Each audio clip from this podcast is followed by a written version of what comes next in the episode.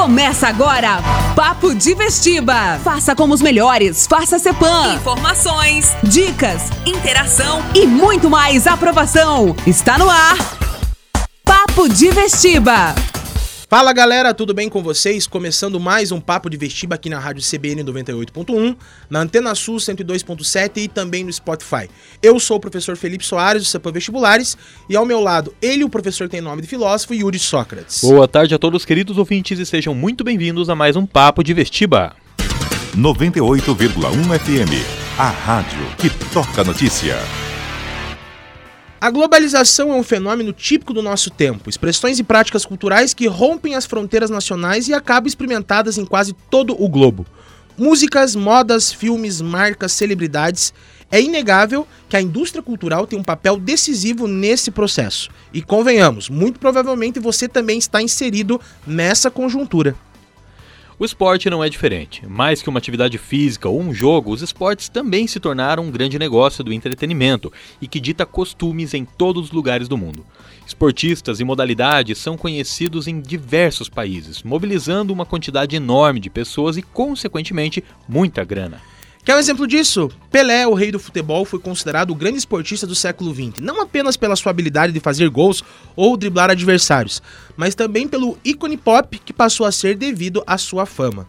O mesmo vale para hoje, como personalidades feito Neymar, Cristiano Ronaldo, Messi, LeBron James, Michael Phelps, Lewis Hamilton, ou até mesmo as modalidades feito o futebol, o basquete americano, as lutas do UFC e também a NFL, a grande liga de futebol americano vista e consumida nos cinco continentes. Por falar em NFL, a grande instituição que gerencia todos os contratos do futebol americano, a liga tem em mãos um dos eventos esportivos mais valiosos do planeta, o famoso Super Bowl que é a grande final anual do campeonato, que não atrai apenas pela partida em si, mas também pelos comerciais vendidos a peso de ouro, pelos super shows com celebridades internacionais da música pop e também pela alta taxa de transmissão na TV mundial.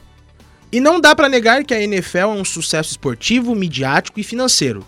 Todavia, recentemente, uma grande polêmica envolvendo a saúde dos atletas passou a pautar as discussões sobre a qualidade de vida dos esportistas que recebem anualmente milhões e milhões de dólares para adentrar nos gramados e fazer o jogo acontecer.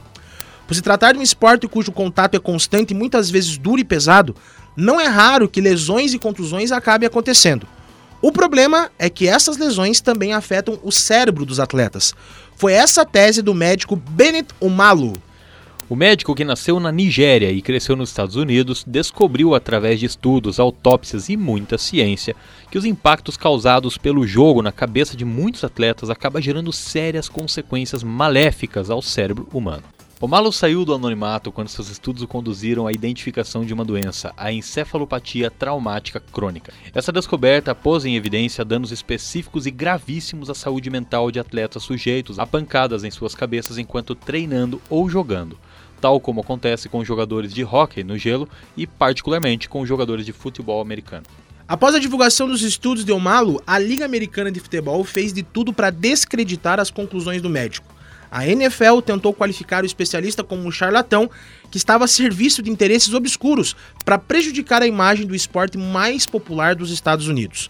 O Malo foi processado legalmente pela liga, sofreu inúmeras perseguições e passou a ser uma pessoa não grata no meio do futebol.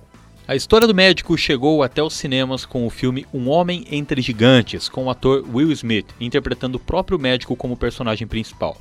O filme foi bastante premiado e também reconhecido como dura crítica aos comissários da NFL, que tentaram abalar a credibilidade do médico. Apesar dos processos e perseguições, outros estudos deram ainda mais força à tese de Omalo. Em 2014, uma pesquisa da Universidade de Boston identificou que, nas autópsias feitas com 79 jogadores de futebol americano, 76 apresentavam doenças degenerativas causadas por situações de jogo. Outro estudo de 2015 indicava que um jogador de futebol profissional sofre, em média, entre 1.000 e 1.500 colisões com outros jogadores ou quedas no campo a cada temporada. Algumas chegando a atingir força sobre o corpo equivalente a levar uma pancada de um carro circulando a 55 km por hora. Apesar de nunca reconhecer nitidamente os estudos de Omalo, recentemente a NFL concordou em pagar um bilhão em uma ação movida por um grande grupo de ex-jogadores aposentados que alegaram ter o problema diagnosticado por Omalo, devido à prática do esporte durante toda a vida. Com isso, as histórias transformadoras são sempre surpreendentes. Afinal, elas rompem a linha normal dos fatos, exigem um realinhamento cultural e jurídico, estabelecendo uma nova relação entre o esporte e seus operadores. Foi exatamente o que provocou a pesquisa histórica médica de Bennett Omalo. E com isso, o Papo de Vestiba de hoje fica por aqui. Voltamos na semana que vem. Um grande abraço a todos e até mais. Grande abraço a todos e até a semana que vem. Você ouviu? Papo de Vestiba. Cepam Vestibulares. Há 40 anos, ou melhor no vestibular.